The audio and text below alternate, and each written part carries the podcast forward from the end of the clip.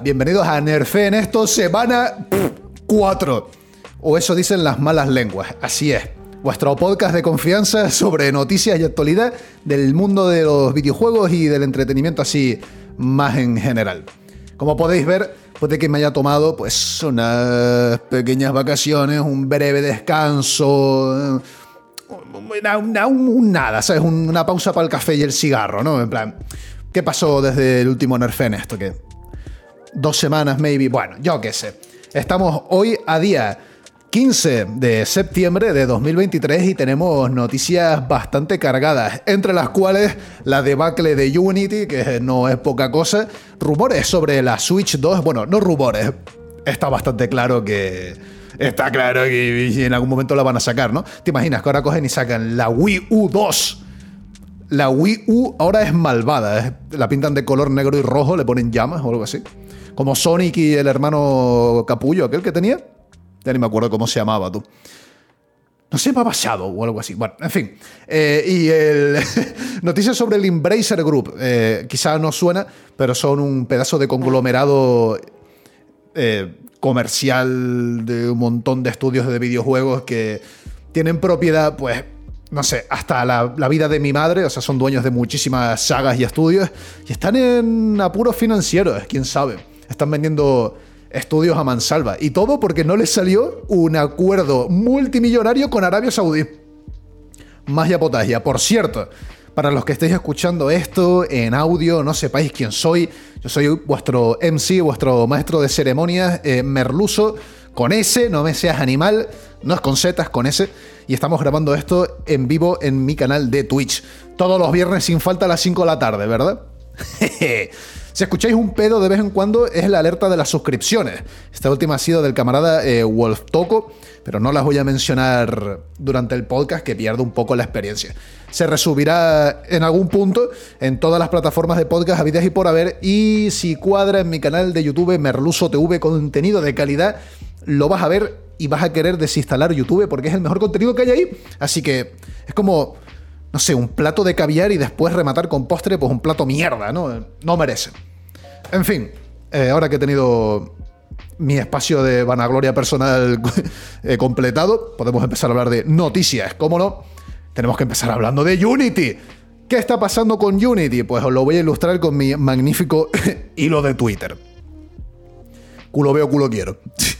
Básicamente, Unity es un motor gráfico súper popular y súper accesible si eres un desarrollador indie y quieres hacer un videojuego, hasta día de hoy Unity era como la opción A. Y la B, y la C, y la D, así hasta la Omega. Muy poca gente empezaba a hacer su primer videojuego con Unreal Engine o con cualquier otro. O sea, Unity tenía una posición súper dominante en, en ese segmento, por decirlo así. En fin, la cosa es que Unity ha decidido pasar de la noche a la mañana de una política de precios asequible y competitiva con otros motores gráficos a directamente robar a mano armada a todos sus creadores. Lo peor es que todo está protagonizado por John Richitielo, que es este Jair Bolsonaro de Hacendado. Es que en serio que son, son hermanos. O sea, si lo estás viendo en audio, busca John Richitielo y es que es literalmente Bolsonaro. O sea, son hermanos separados al nacer. Ese es el Bolsonaro más malvado aún si cabe. Eh, todo esto está protagonizado por este mamón que es el CEO de Unity y era el anterior jefazo ejecutivo de Electronic Arts. Entonces es una debacle de lo más curioso. Os lo explico. En resumen, las tarifas van a pasar de, bueno, algo normal a, bueno, me tengo que hipotecar el cepillo de dientes. Ahora van a cobrar hasta 20 céntimos por instalación de juego. O sea, esto es inaudito. Ningún otro motor gráfico hace esto.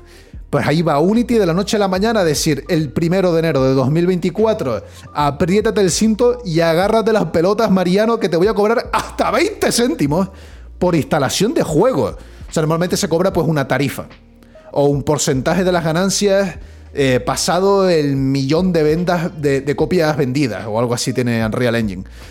Aquí va como por planes. Y si tu plan es como el plan que se puede permitir un estudio indie o el plan que se puede permitir un desarrollador individual para su proyecto personal, te van a cobrar hasta 20 céntimos por instalación. Tú dirás, bueno, eso no suena muy jodido, pero sí que lo es.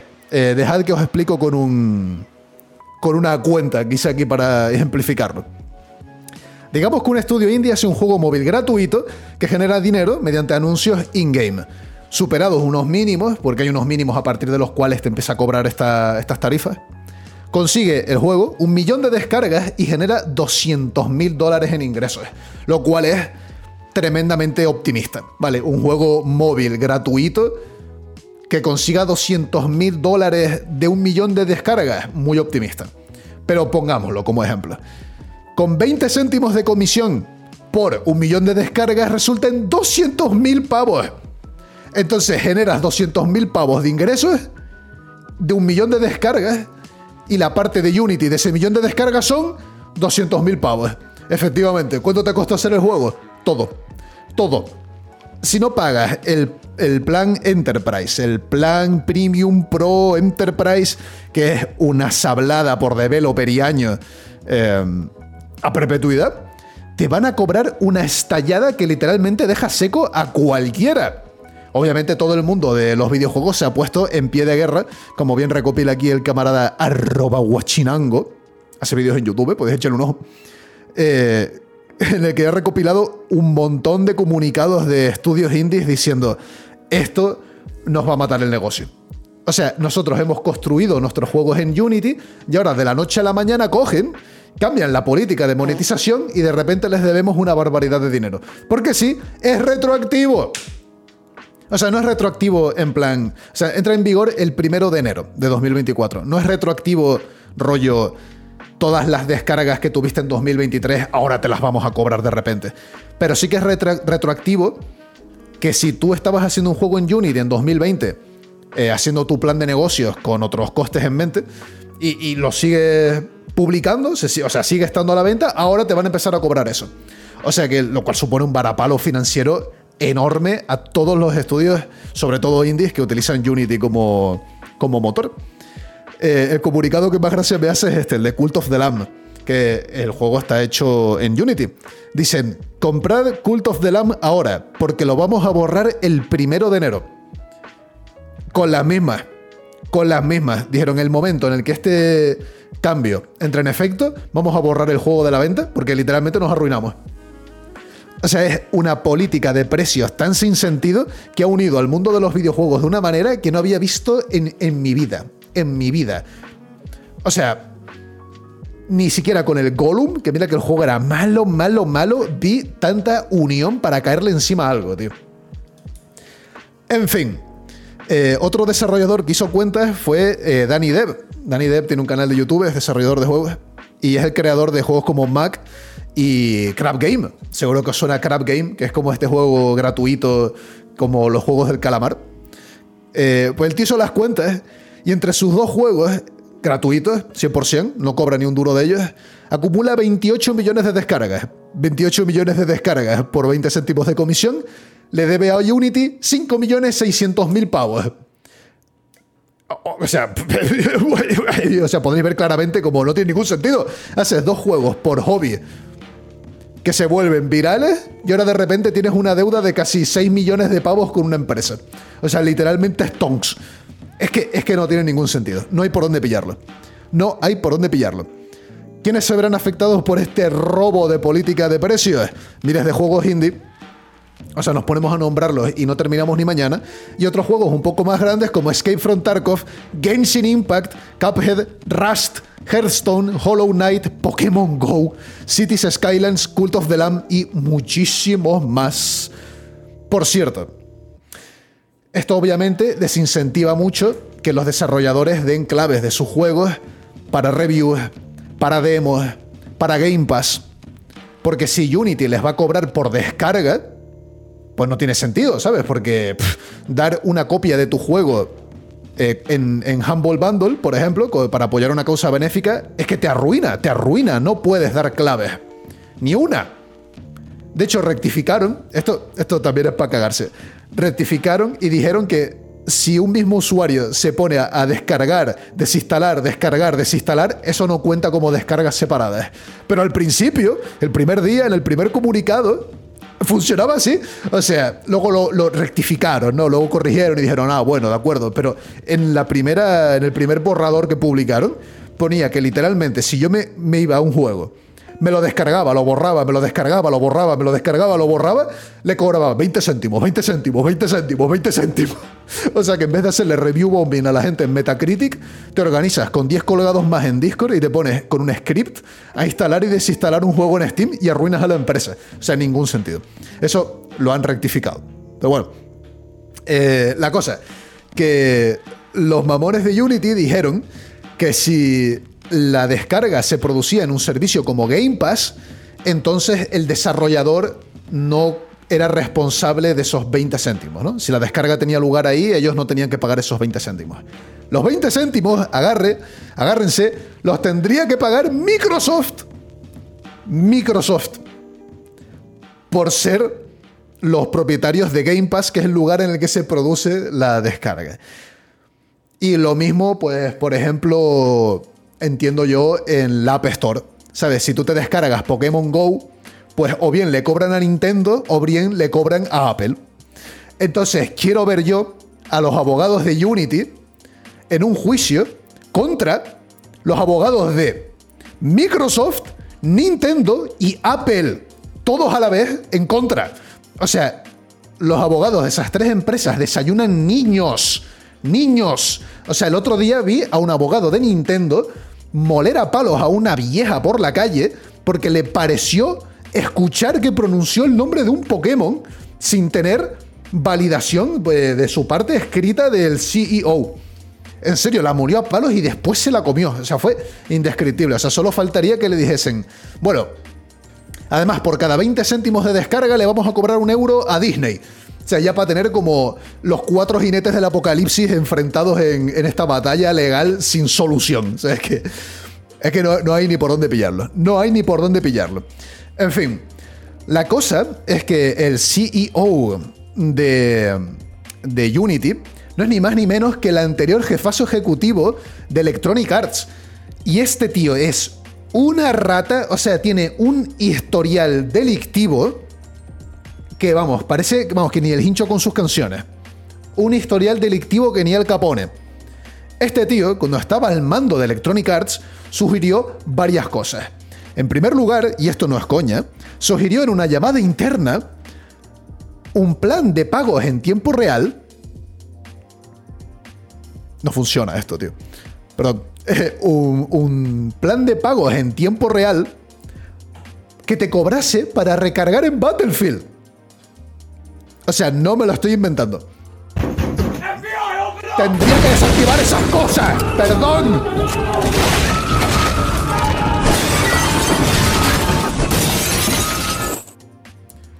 Eh, por favor, camaradas, intentemos no canjear puntos del canal. Os lo pido en serio, no me hagáis sacar el Van Hammer. Bueno, en serio, la cosa. Que el muy mamón, cuando estaba al cargo de, de EA, el tío sugirió, y esto no es coña, cobrar a la gente por recargar en Battlefield. Eh, su, eh, su frase fue la siguiente. O sea, su declaración fue la siguiente. Cuando llevas una sesión de juego de 6 horas en Battlefield y te quedas sin munición en tu cargador y te pedimos que pagues un euro para recargar, a esas alturas realmente no eres tan sensible al precio. Estos son palabras y declaraciones literales de este pedazo de mamón. O sea, el tío dijo literalmente que te cobrasen una microtransacción en tiempo real por recargar tu arma en Battlefield. O sea, todo el, o sea, como si no hubiese ya una plaga de clases de reconocimiento en Battlefield. Aquí nadie juega apoyo, ¿sabes? Porque, vamos, disparas la, la ametralladora esa y, vamos, te sale un ojo a la cara, tipoteca solo puedes jugar con, con rifles de rojo, tío. Cada disparo vale 10 céntimos con el SV98. O sea, para que os hagáis una idea del.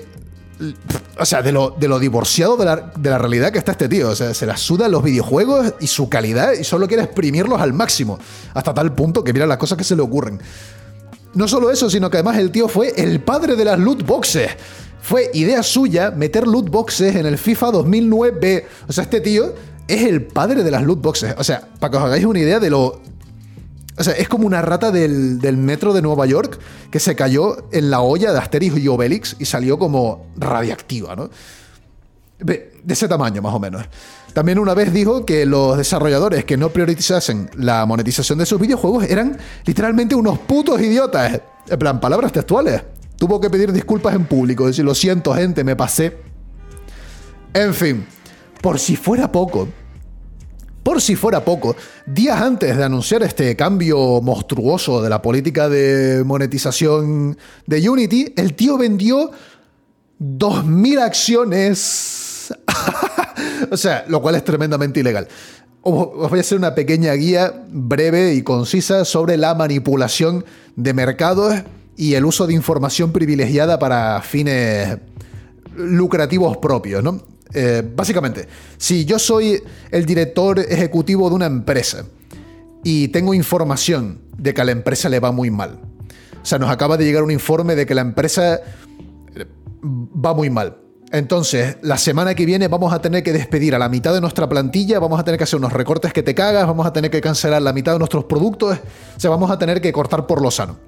Obviamente, si tu empresa se especula en bolsa, eso supondría un golpe durísimo para las acciones de tu empresa, obviamente, porque tu empresa pues no irá bien, irá peor, se ve débil, no tiene prospectos de futuro. En fin, tú como eh, manda más de la empresa de turno tienes información privilegiada de lo que está pasando con tu empresa.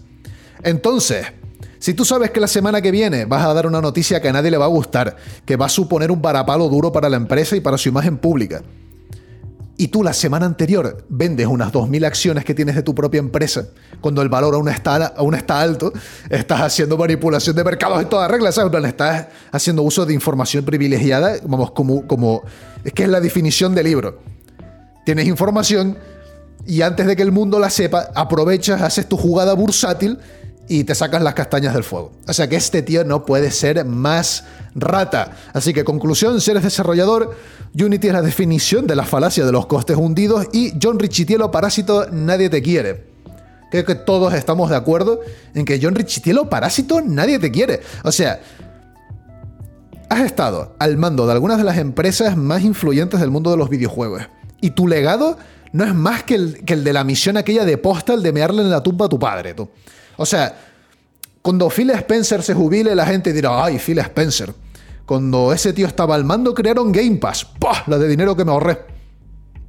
Quizá, quizá de aquí a que se jubile el tío, pues, no sé, inventa un virus mortal como en Soy Leyenda y se acabó el mundo, ¿no? Pero este tío se va a ir por la puerta y la gente solo va a decir, menos mal que se piró de una santa vez el pesadillas este. Por algo lo siguen contratando una y otra vez. Hombre, está claro que a los accionistas y a la gente... Es que tú no eliges a un director ejecutivo por lo bien que se lleve con sus empleados, no eliges a un director ejecutivo por... Eh, no sé, eh, el, bien que le haga el producto en cuestión o cuánto respete a los grupos que dependen y de los que depende la empresa. Hombre, lo elegirán porque el tío es una bestia de la monetización de los videojuegos y eso da dinero a, la, junta de accionistas que elige el CEO, ¿sabes? Está claro que los incentivos están en el dinero. Así que, claro, el tío es una bestia de hacer dinero. Nadie le quiere, todo el mundo le odia. Tuvieron que cerrar las oficinas de Unity eh, por eh, amenaza de bomba. No, perdón, amenaza de bomba, no, por amenazas de muerte ayer y resulta ser que la amenaza de muerte la puso un empleado. Así es. Eh, no tengo un, un eh, titular para ilustraroslo aquí, pero eso fue como noticia de hace un par de horas antes de empezar esto. Eh, literalmente ayer cerraron las oficinas por una amenaza de muerte. Y la policía dijo que el tío que hizo la amenaza de muerte fue un empleado de Unity.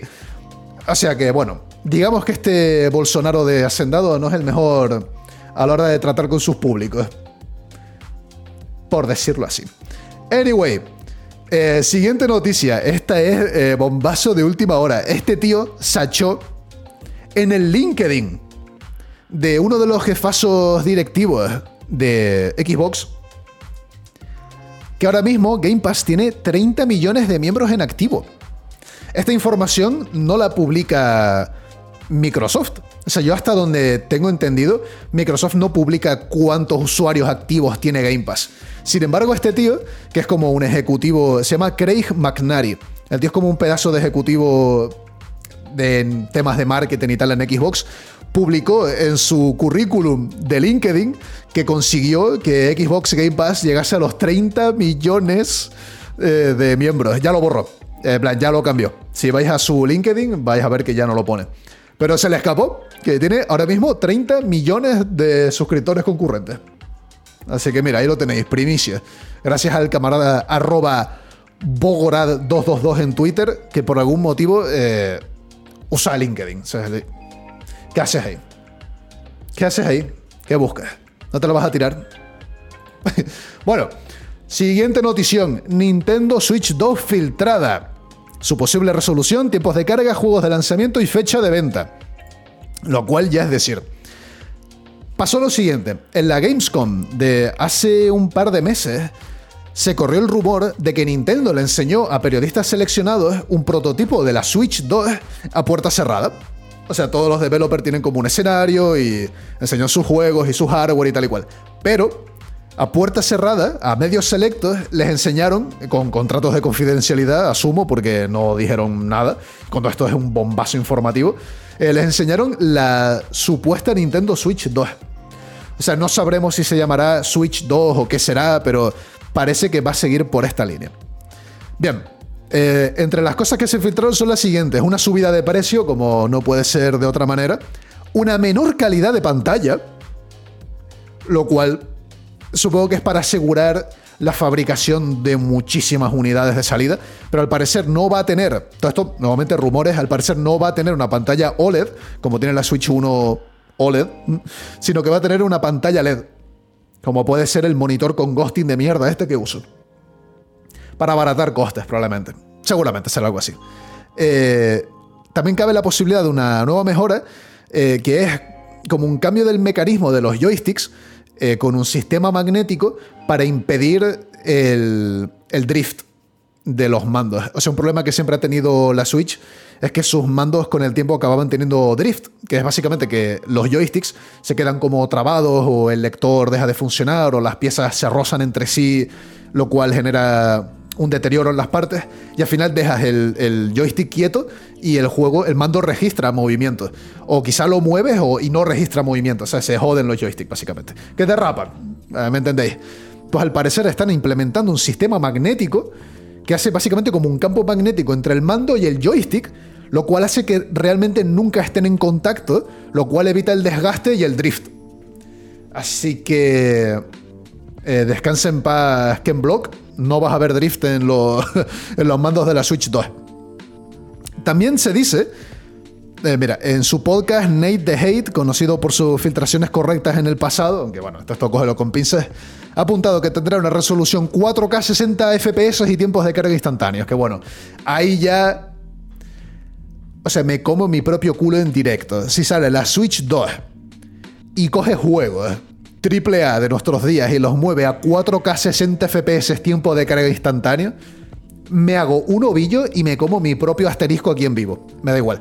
Me da igual. O sea, si mi máquina de 2.500 euros con una 4.090 no lo hace, si una PlayStation 5 con un juego First Party Studio optimizado durante una década no lo hace, y una mierda lo hace una Nintendo Switch 2.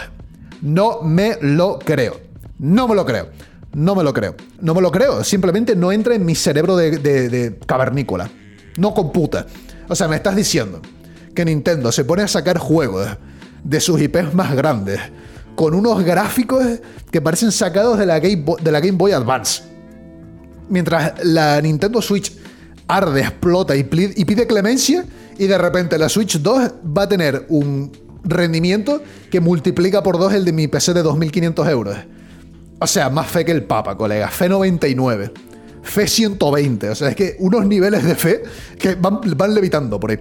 Pero bueno, lo que, de lo que sí se ha hablado es de que tendrá una tecnología DLSS integrada por parte de Nvidia para básicamente ejecutar los juegos en una resolución menor y luego a través de inteligencia artificial como rescalarlos en tiempo real, generar fotogramas, generar píxeles y crear un 4K o crear un 60 FPS o crear pues cuál sea el objetivo del estudio de turno sin que la máquina tenga que tener el hardware para hacerlo a base de fuerza bruta. Tengo un vídeo en mi canal de YouTube que se llama El futuro de ley en los videojuegos que es de los más ilustrativos. Es tan ilustrativo que me mandaron la 4090 por el vídeo, pero bueno. en fin, eh, eso es lo que se está hablando de la posible Switch 2. Así que bueno, habrá que ver. No son más que rumores.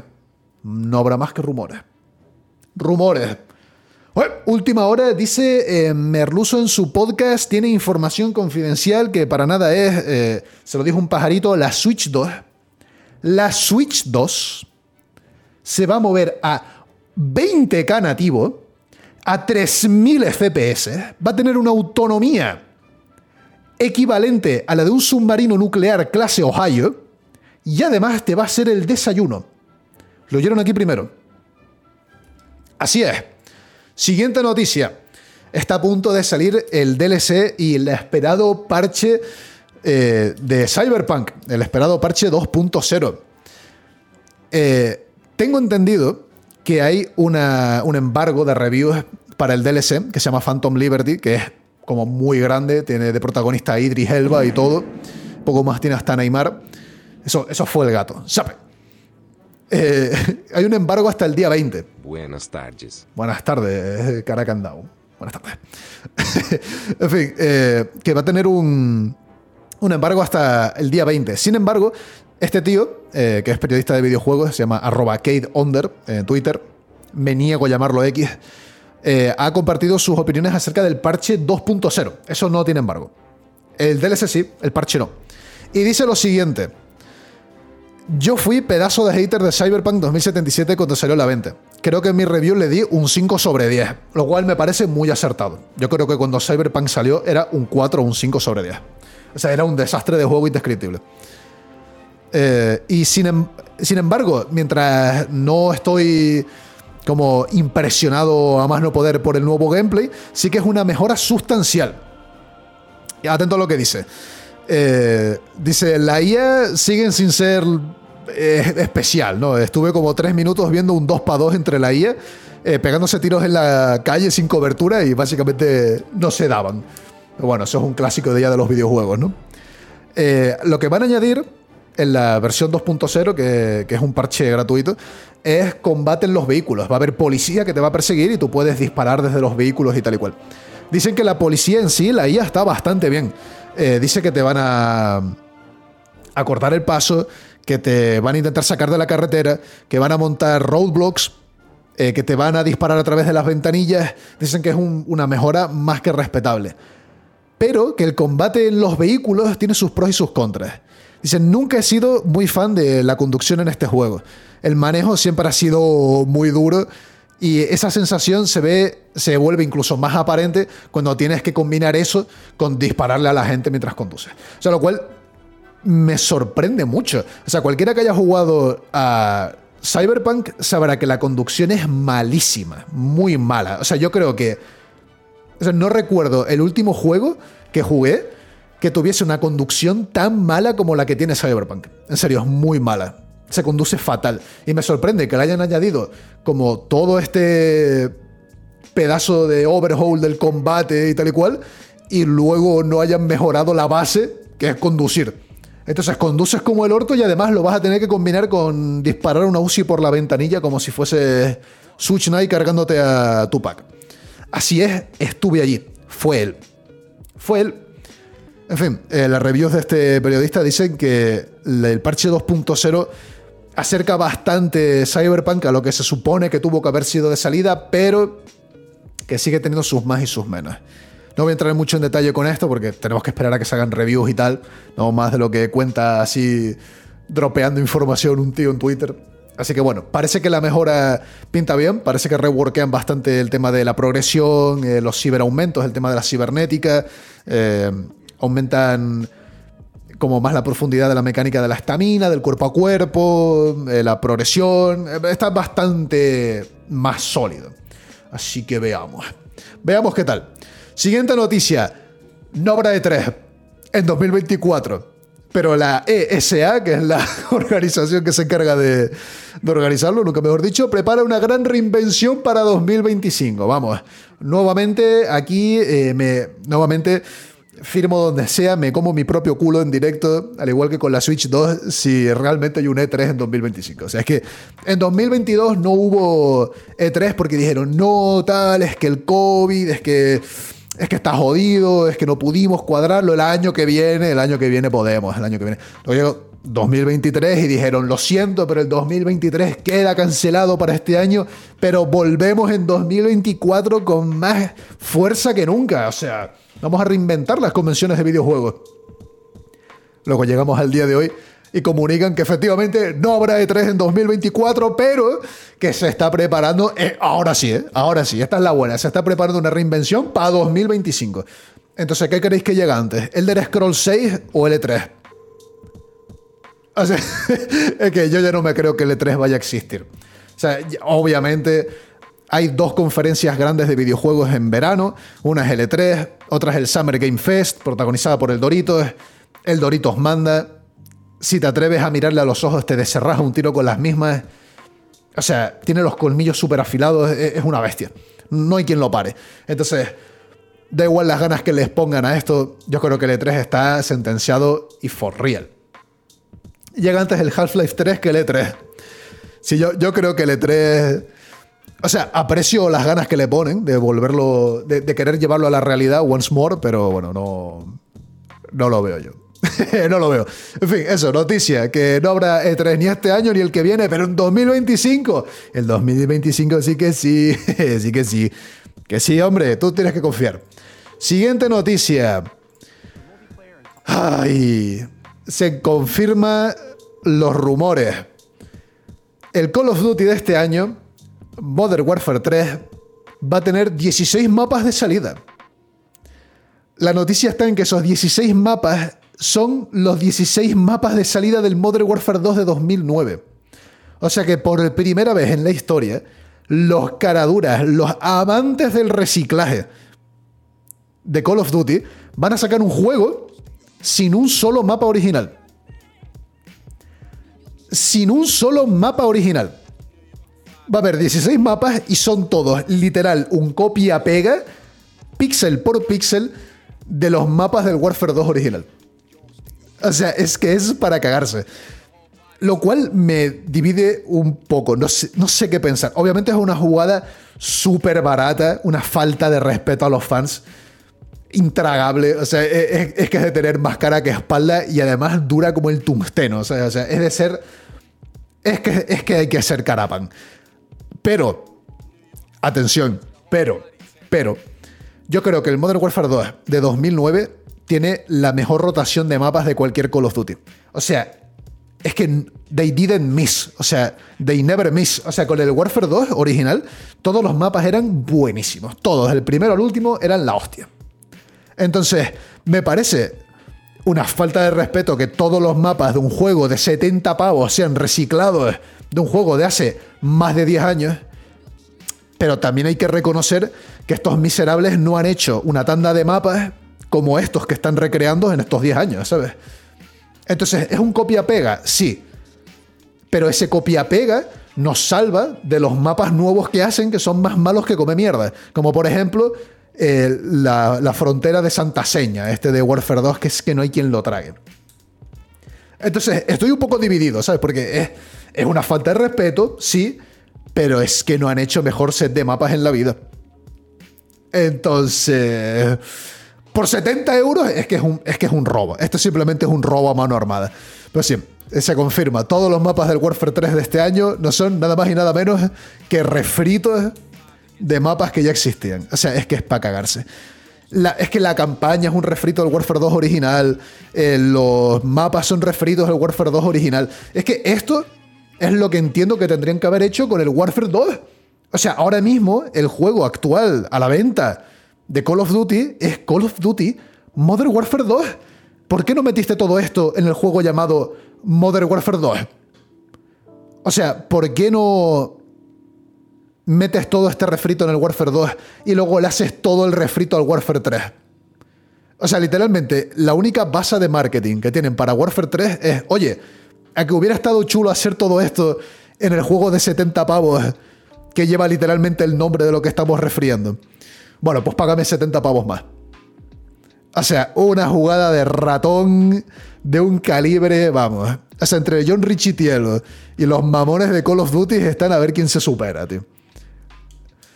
El actual Modern Warfare 2 era una beta de un año. O sea, literalmente.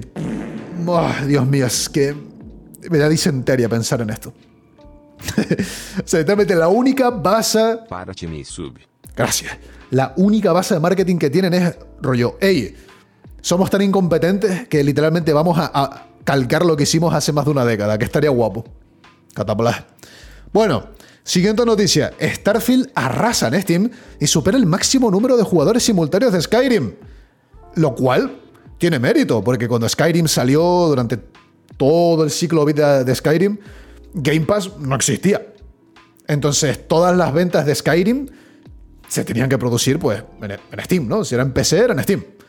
Entonces, que un juego que esté disponible desde día 1 en Game Pass, el cual puedes conseguir por un euro, que tenga más jugadores simultáneos en Steam que Skyrim, joder, eh, estas son palabras mayúsculas. Sin embargo, está bastante lejos del récord de Fallout 4, que era 472.000 usuarios. Starfield está en 313.000 y Skyrim se quedó en 297.000. Sí que es verdad que nuevamente Fallout 4 no estaba en Game Pass, entonces tiene todo el sentido del mundo, ¿sabes? Es que ¿quién, quién lo compra realmente? Si lo quieres jugar y pasártelo y ya está, es que Game Pass es lo tuyo. Pero sí, todo, todo un éxito. No encontré titular de esto, pero me pareció oír que desde Bethesda dijeron que el número de jugadores totales, tanto en consola, en Steam, en Game Pass, en todos lados, de Starfield llegó a los 6 millones. Lo cual tiene sentido. Tiene sentido que sean como 6 millones de copias vendidas, ¿no? Así de salida en, las primeras semanas. Me cuadra, me cuadra. Lo cual es, sin duda, un pedazo de éxito para Bethesda. O sea, Bethesda no falla, ¿eh? Bethesda no falla. O sea, sus juegos pueden ser un desastre. Sus juegos pueden estar reventados de bugs. Sus, sus juegos pueden estar a medio hacer. Pero en ventas, en cuanto a numeritos, no fallan. O sea, esta gente no falla, literal. Oblivion, éxito. Skyrim, éxito. Fallout 3, éxito. Fallout New Vegas, éxito. Fallout 4, éxito. Fallout 76, el de Scroll Online. Fallout Shelter, Starfield. O sea, esta gente es una fábrica de, de, billetes de mil, tío. En fin, eh, me parece bien. A mí me gustan los juegos de Bethesda. Si vieron la review que hice, los puse bastante a caldo, porque mira que tienen cosas, colega. Hacen buenos juegos. Son juegos divertidos, son juegos únicos. Está muy bien. Y parece que la fórmula le sigue funcionando. Yo solo pido que por favor, todo por favor, para mi ansiado llamado Elder Scrolls 6, cojas ese Creation Engine 2, le metas un chute de esteroides que parezca eso, el Unreal Engine, el Forza Tech, el Cry Engine. Me la suda, quiero que sea como algo en esteroides. Que se vea bien y que por favor evoluciones un poco la fórmula, ¿vale? Porque como me saques Skyrim 20 años después, siendo lo mismo, o sea, me da disenteria. Eh, muero en el acto. Quien sí va a morir en el acto es cualquier persona que esté involucrada en Skull and Bones. No sé si os acordaréis de este juego, pero es básicamente como un spin-off del combate naval del Assassin's Creed Black Flag. O sea, el combate de naval del, del, Black Flag convenció mucho. Y desde Ubisoft dijeron, sobran, vamos a hacer un spin-off. El juego se llama Skull and Bones, que se va a centrar en eso, en el combate naval. Y este juego lleva no sé ni cuántos años sin fecha de salida. O sea, lleva en el Development Hell eh, no sé, ¿cuánto, cuánto, cuánto ha pasado ya del, del Development Hell? perdón, del Black Flag. Desde 2015, pues ponle ya 8 años. 8 años y no tiene ni fecha de salida. No tiene ni tráiler. Atención a la noticia. Skull and Bones ha perdido a su tercer director creativo. ¡Ay! ¡Ay! O sea, normalmente un juego tiene un director creativo un juego, un director creativo. Un director creativo es algo que no cambias así como así. Es un puesto muy importante de mucho peso. Y todos los juegos que tenemos en alta estima, que han funcionado muy bien a lo largo de los años, han tenido un director creativo. Pues este juego que lleva arrastrándose, le llevan pegando una paliza desde hace ocho años, ha perdido a su tercer director creativo. O sea, salvaje, salvaje. Yo, es que me da curiosidad ver qué, es este juego ya realmente. Es que, ¿qué pasa cuando un juego pasa por tres, directores creativos distintos. Ese es un popurrín tragable ya. O sea, eso, eso, qué es? Eso no es ni un videojuego, tío. Ocho años, o sea, va, a salir a la venta en Game Pass, te lo vas a descargar y, va a ser el, el, Alien Invaders, tío. O sea, va a ser un juego más viejo, más cascado. Bueno, en fin. Ha perdido a su tercer director creativo. No hay mucho más que podamos decir al respecto. Esta música de War Thunder de fondo no le pega mucho. Está mejor. Siguiente noticia. Esto me parece más raro. Roblox se quiere convertir en una aplicación de citas. Eh, una peste, pero una peste a porro en las oficinas de Roblox. O sea, los vecinos no paran de quejarse de que los empleados entran ahí con, con carritos de la compra hasta arriba de seto. ¿eh? O sea, de puro gas. Y se lo prenden ahí, hacen, hacen submarinos. ¿eh? O sea, una, una de parafernalia fumeta en las oficinas de Roblox no es ni medio normal. Pero literal, en una keynote que hicieron el otro día, como si fuese esto Steve Jobs presentando el iPod, dijeron que querían ampliar los límites de Roblox. Y que esa ampliación de límites iba a empezar a incluir contenido que no sería apropiado para críos. O sea, es contenido para adultos. No, no va a ser un OnlyFans, pero no es que le quede mucho. Serían experiencias Roblox que sean como, yo qué sé, más más violentas, ¿no? Por ejemplo, un shooter en el que haya sangre, ¿sabes? Cosas más 18. Entre todo lo que se incluye, una, una app de citas interna. Rollo, como que tú te haces tu avatar en Roblox, te pones como tu perfil de Tinder y empiezas a swipear y a conocer gente mediante el algoritmo este y empiezas a, pues, a, crear amistades o relaciones. Y yo digo, ¿por qué Roblox, tío? ¿Y por qué para usuarios de más de 17? En plan, ¿perdona? ¿Por qué no para, ¿por qué no para mayores de 18? Eh, o sea, ¿por qué para mayores de 17? La cifra me parece de lo más arbitraria y de lo más sospechosa. Es que en la inmensa mayoría de países, la mayoría de edad legal son los 18 años. Entonces, ¿por qué puñetas vas a dar acceso a esta clase de contenidos a gente más 17. Porque más 18 no incluye 18. O sea, bueno, se entiende que es 18 o más. Desde que cumples 18 ya puedes eh, participar en tal y cual, ¿no? Entonces es que eso es un poco rarete, ¿sabes? Un poco rarete que coge y digo, no, no, no, 17. ¿Por qué no 18, tío? ¿Por qué 17? O sea, eh, gran día para eh, los pedófilos de lo ancho y largo de este mundo. O sea, están descorchando el champán, están apretándose las manos ahí como el bombero Bob que se jubila después de 50 años. ¿sabes? En plan, están todos celebrando. Así, es que una app de citas integrada en Roblox para mayores de 17. Es que no se me ocurre. ¿Tú crees?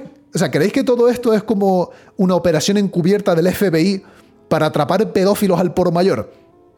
Eh, quizás no es más que una psyop a escala global para vamos para, vamos para cosechar, ¿sabes? Para pasarlo a Ogasa y recoger una millonada de pidos. No sé, muy sospechoso, pero esta es la noticia. que Roblox quiere convertirse en una app de citas. Así que, oye, si no te funciona Tinder y no te funciona Grinder, prueba suerte en Roblox. Siguiente noticia. Ascendan Studios, la desarrolladora de Immortal vamos a hablar, la desarrolladora de Immortal despide a la mitad de su plantilla. El FPS mágico de EA Originals se lanzó hace apenas un mes. Vaya dolor. O sea, este juego no se ve malo, se ve sólido. Immortals of se ve que es una producción AAA, buen concepto, gameplay interesante, los gráficos chulos, rendimiento no es una mierda. O sea, no es la clase de juego. O sea, no es un Gollum, no es un Forspoken, o no es la clase de juego que explota y ya está, ¿no? Plan, está bien, bastante bien. Sin embargo, hace apenas un mes que lanzó el juego y ya están despidiendo a la mitad de su plantilla. Porque, atención, yo creo que da un poco igual si tu juego es bueno o malo si le pones mucho marketing, ¿vale? Veamos, por ejemplo, Cyberpunk, eh, No Man's Sky son los casos de manual. Bueno, cualquier otro juego realmente. Tú coges un juego de mierda, de mierda untas un poco un par de reviewers o pones un embargo de las reviews hasta el día de salida, haces la triquiñola habitual y sacas un juego malísimo a la venta con muchísimo marketing y da igual que sea malo, se vende mucho. se vende mucho, mucho, mucho. O sea, eh, Cyberpunk vendió millones de copias en reserva. En reserva. Y ese juego era malísimo, pero malísimo. Entonces yo creo que Immortals of Aveum tiene el problema contrario. Es un juego sólido, pero no se gastaron mucho dinero en marketing. O sea, a mí no me salió ningún anuncio, ningún hashtag, no me contactó ninguna empresa para hacer ninguna clase de review, no, no vi a nadie hablando del juego. En plan, literalmente un, un o sea, salió y ni se enteró nadie. A mí me salió un gameplay. Pero pues mira, ya es mil veces más de lo que me salió a mí. Es que es eso. A mí me pasó, a mí, yo creo que le pasó eso, que desde EA no le dieron un buen, eh, ¿cómo se dice? Un buen presupuesto de marketing y eso condenó un poco la rentabilidad del título. Así que sí, parece ser que Ascendan Studios, la desarrolladora de Immortals of Aveum, tiene que despedir a la mitad de su plantilla. Vaya dolor. Hacer negocios con EA sale caro. ¿eh? Siguiente noticia, mira, hablando de empresas que se van para el carajo. El valor de Square Enix ha caído en picado desde el lanzamiento de Final Fantasy XVI. Square Enix ha perdido casi 2 mil millones de valor. 2 mil millones de dólares. Básicamente, Final Fantasy XVI salió y vendió bien. O sea, vendió en lo esperado. Vendió millones de copias, pero también es un título muy grande, muy caro, tal y cual. Eh, la cosa es que está exclusivo de PlayStation, si no me equivoco, ¿no? y vendió las unidades que tenía que vender y las, las ventas, el volumen ha ido cayendo mes tras mes. Hasta tal punto que Square Enix ha caído en picado en bolsa perdiendo 2 mil millones de dólares de valor. O sea, eso es muchísimo dinero. Lo cual me parece curioso porque cuando se creó Final Fantasy, se creó porque eh, la empresa estaba en las últimas. Y cuando hicieron el juego lo llamaron Final Fantasy justo por eso, porque si el juego no funcionaba, se tenían que cerrar la empresa. Y por eso lo llamaron la fantasía final. Entonces me parece curioso que como 20, 30 años más tarde, no sé ni cuánto tiempo ha pasado ya, sigan agarrados al, al clavo ardiendo de Final Fantasy, tío. Es falso eso. Hombre, yo quiero pensar que IGN no me está colando misinformación. Ah, ah, no, perdón. Lo de, de Final Fantasy, el nombre del juego. Vale, vale, perdón, perdón. Ok, pues rápidamente, como si fuerais tamallos puestísimos de coca hasta el culo. Me habéis desmontado eh, la trama, mi burda desinformación. Vamos, rapidísimo. Que me parta un rayo. De acuerdo, borrad eso último de vuestra memoria a corto plazo. Pero acordaros de esto. Square Enix cayendo en picado en bolsa porque Final Fantasy no le furula. En fin. Problemas, problemas para... Es que mira, es que los últimos juegos que ha sacado Square Enix... Es que, vale, Final Fantasy no les está funcionando del todo bien, pero ¿qué tienen en el catálogo? ¿Qué tienen, o sea, ¿qué, ¿cuáles son sus grandes títulos internacionales que han sacado este último año, año y medio? Forspoken. Forspoken. Y anteriormente era otro juego del que ya ni me acuerdo del nombre, que, es que era malo, es que era de malo. ¿Cómo se llamaba? cómo se llamaba? Había otro juego que era como la torre de Babel. Babylon's Fall, eso es. Babylon's Fall. O sea, Babylon's Fall acabó con tres jugadores simultáneos al mes de salir a la venta. O sea, era un juego 100% online. Era un juego que estaba pensado para ser jugado online y al mes de salir tenía tres jugadores simultáneos. Después de eso sacaron Forspoken, que es literalmente el peor juego que he jugado en mi puta vida. Y ahora eh, esto no les está sacando las castañas del fuego. Uy. Peligro para cuadrado en X. Para en X el cuadrado. En fin, eh, hablando de empresas que se van a pique. Embracer Group cierra Volition, la desarrolladora de Saints Row. Para que no lo sepa, Embracer Group se metió en camisa de once varas. Embracer Group, que es este conglomerado, es como este holding, es una especie de Tencent, ¿no? del mundo de los videojuegos empezó a comprar y comprar y a comprar estudios, IPs, sagas, comprar, comprar, comprar. Y al parecer lo hicieron porque tenían un trato a punto de caramelo con un grupo de inversiones saudí, de Arabia Saudí, ¡Hola! Eh, por un valor de unos 2.000 millones. Deme un segundo que tenía que hablar el bot. Forspoken Y luego Final Fantasy XVI sacaron lá os tres peores luego que vi en mi vida seguido es un 3 en rala. Sí, hicieron un 3 en raya literal, ¿eh? bueno, que esto que tenían un trato a punto de caramelo con el grupo de inversiones saudí este por unos 2.000 millones de pavos, o eran unos 2.200, algo así. Eh, y dijeron, vale, se pasaron de confiados y empezaron a comprar como una gran cartera de estudios, ¿no? Como un portfolio gigantesco. O sea, básicamente era como, es que el año pasado, entre Tencent, Embracer Group, Microsoft, eh, comprando Activision Blizzard, o sea, el mundo de los videojuegos era comprar, comprar, comprar y comprar. Pues parece que todas esas compras no les están rentando. Y la primera cabeza que cortaron fue la de Volition. Cerraron Volition. O sea, Volition es un estudio que tiene como 20 años de historia. Han hecho sagas. O sea, no solo han hecho Saints Row, sino que además han hecho un montón de sagas icónicas. Pues literalmente, el último Saints Row no le funcionó, y normal, porque es que mira que era malo, era, es que era un dolor, era malísimo, y lo cerraron de una, cataplas. Cerrado, todo el mundo a la calle, reestructuración, estamos perdiendo dinero mansalva, no tenemos dinero del petróleo saudí, tenemos que reestructurarlo todo y tenemos que cortar cabezas. Y lo hicieron con el siguiente comunicado. Atención, este es el comunicado de Volition, el estudio que cerraron. Dice, este pasado junio, el grupo Embracer anunció un programa de reestructuración para fortalecer a Embracer y mantener su posición de líder en la industria del videojuego. Pero, ¿qué esto me suena raro. ¿Cómo va a escribir esto un estudio al cual le han cortado la cabeza? O sea, esto lo ha escrito Embracer bajo el nombre de Volition. O sea, ¿en qué momento Volition dice, sí, mi jefe me ha despedido y ha destruido el trabajo de una vida por sus irresponsables decisiones financieras? Pero bueno, todo esto lo hacemos para mantener la posición de liderazgo de Embracer Group como referente de calidad en la industria del videojuego.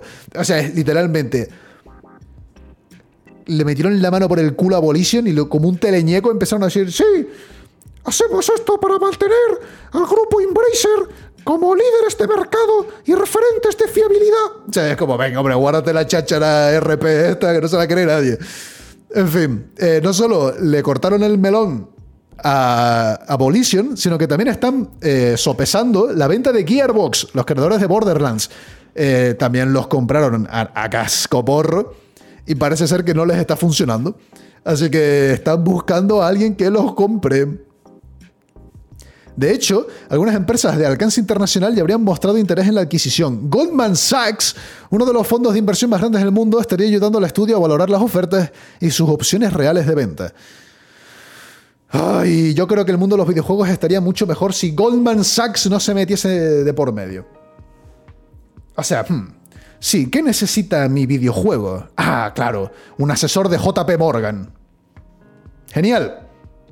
Eh, por favor, necesitamos que un representante de, Silicon Valley Bank venga a hablarme de cómo, cómo, cómo monetizar mi videojuego. Es que, en fin, en Bracer Group el barco pierde agua y están a punto de vender hasta el riñón de sus madres con tal de mantenerse a flote. Solo quedan dos noticias. No, mentira, solo queda una noticia. Toma, cataplas. iPhone 15 apuesta por Resident Evil y Assassin's Creed para afianzar a Apple en el videojuego. Eh, en plan, eh, esto es demencial. Os recomiendo que veáis la keynote de la presentación del iPhone 15, pero literalmente el concepto de los modelos eh, Pro y Pro Max del nuevo iPhone estarían como optimizados mediante una tecnología de rescalado como es DLSS y tal, para jugar de forma nativa juegos AAA como eh, eso, Resident Evil o Assassin's Creed con ray tracing. Yo me quedé flipando. O sea que tú en tu móvil, en tu teléfono móvil, puedas jugar en tiempo real de forma nativa videojuegos AAA con ray tracing. O sea, eso se me hace loquísimo. A mí personalmente jugar algo más que el Clash of Clans ya se me hace ambicioso. O sea, mira que mi teléfono móvil pues no es no es que sea malo, es un Hostia, ¿qué? Es un Xiaomi Redmi Note 12T Pro o algo así, o 8T Pro, no sé, el último que salió, algo así. Vale como 600, 700 pavos, algo así. Mueve. O sea, mueve cualquier juego bien. O sea, creo que podría jugar al COD Mobile, supongo. Pero es que no me hago la idea de jugar esos juegos ahí. ya, tengo mi PC. Podría tener una consola. no voy a jugarme juegos triple A, gráficos pepineros en el móvil. No sé cuánto tiempo podrá jugar O sea, ¿cuánto durará la batería del iPhone 15 con su cable USB-C 2.0 de mierda jugando al Resident Evil? No sé, 10 minutos. ¿eh? Te lo juegas como por capítulos de un anime, ¿sabes? No sé, muy loco, pero supuestamente va a poder hacerlo. Si te compras un iPhone 15 Pro o Pro Max, vas a poder jugar a juegos AAA de 2023 con ray tracing. El futuro es hoy. Y lo que sea que nos depare el futuro de mañana lo tendrás en el Nerfen esto la semana que viene, porque este se acabó aquí y ahora. Siento si estoy un poco verde, estoy un poco oxidado con esto de, de la presentación de podcast en vivo. Es que me tomé un buen descanso, perdí, perdí el truco. Mi, francés está un poco oxidado, ¿no? Entendedme. Así que nada, eso. Espero que haya sido un resumen más que adecuado. Os leo en los comentarios de donde sea que me escribáis comentarios. Y nos veremos la semana que viene. Ya sabéis que me podéis encontrar en YouTube, me podéis encontrar en Discord, me encontráis en Twitter, me encontráis en, en TikTok, tengo dos canales de YouTube. O sea, levantas una piedra y estoy por ahí. Tú busca Merluzo con ese, no me seas animal. Y tendrás todo el contenido que hago. Así que mira qué sencillo. Con todo eso dicho, adiós. Y se paró. Ole, ole, ole, ole. Bastante. Muy bien. Hice un podcast, mira qué guay.